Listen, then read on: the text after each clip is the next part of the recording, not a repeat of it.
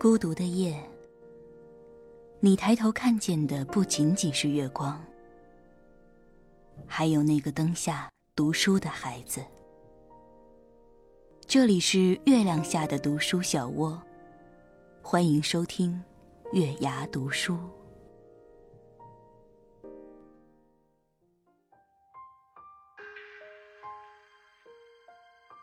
晚上好，这里是月牙读书，我是主播品月。今天品月想给大家分享一篇很有意义的文章，而且品月希望每一个听完这篇文章的朋友都可以转发一次。妍希，女孩子只有学了跆拳道，背着防狼液，才能去看世界吗？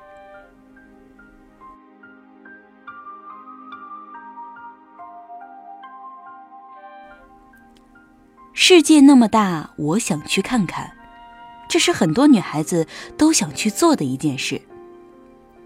和一酒店事件后，是不是很多女孩子开始退缩了呢？昨天我刚跟闺蜜说，最近工作压力太大了，想出去走走，结果被朋友数落一通，问了一大堆问题。她说：“你会跆拳道吗？你有防狼液吗？”你知道遇到突发事件该怎么处理吗？你知道如何在最短的时间内引起别人的注意吗？如果你万一遇上和颐酒店的事儿，你怎么办？听完这些，我懵了。我这是要出去散心吗？我怎么感觉是去参加维和部队呢？不然怎么需要这么专业的准备？好友的一席话，彻彻底底的打消了我出走的念头。不是因为害怕，更重要的是因为丧失了游走的兴趣和期待。打开朋友圈，里面铺天盖地的都是防身术教程，遇到危险，女孩该如何以牙还牙，防狼设备，诸如此类消息。前一段时间看了一部电影。叫做《荒野猎人》，里面有一个片段，说部落女孩遭遇白人的挟持，女孩被当成泄欲的玩偶，人性最丑陋的一面暴露无遗。这里不分国界、种族，这些罪恶可能发生在世界的任何一个地方。紧接着，落俗的剧情永远在不断的上演。英雄救美似乎是没有悬念的剧情。剧中小李子在面对这样的事情的态度，观众都会有印象。他的果敢和下手之狠，可见人类对于这件事情的憎恶，完全是统一的价值评判。我们的安全感不仅仅依靠社会的文明、法律的制约，更为直接的是周围人的态度。我们的态度可能会挽救一个悲剧，甚至是一条鲜活的生命。在公共场合的酒店发生这样的事情，的确挺不可思议。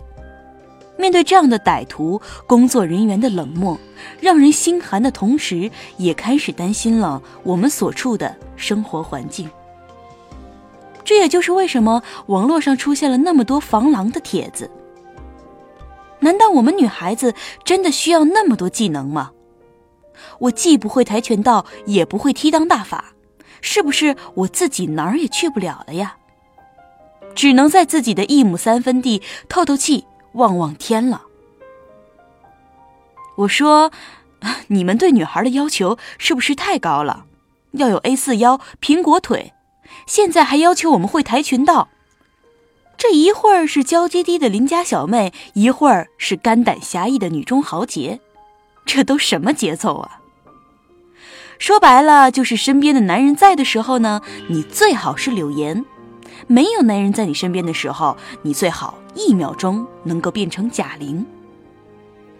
有人说，不是我们冷漠，是我们真的无法判别他们到底是不是男女朋友关系，毕竟清官难判家务事。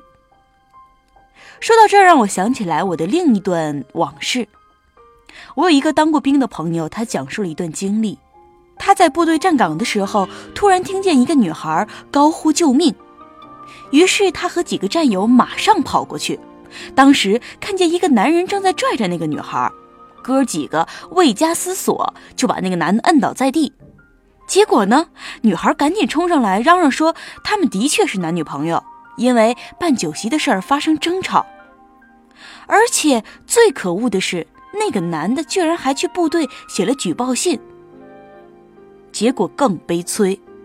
哥儿几个在全营军人大会上做检讨，他讲的时候，我们在座所有人都当笑话去听，还打趣的追问：“这女孩漂亮吗？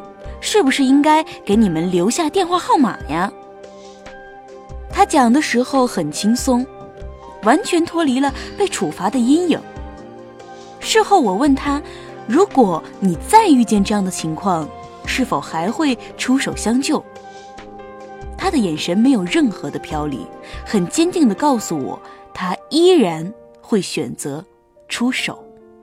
他不想因为他的冷漠而给了纵容坏人的机会，这样他也会觉得自己在犯罪。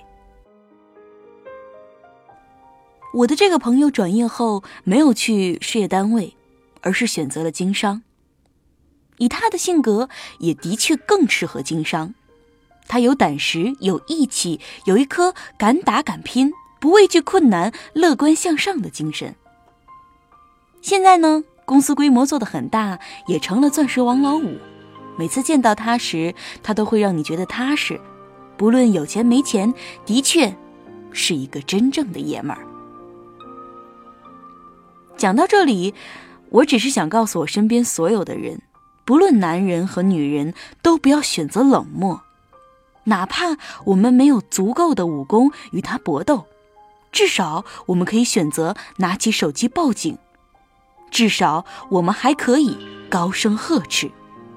有正义的地方，邪恶一定不会那么猖狂。我发起，我能做到，那么你呢？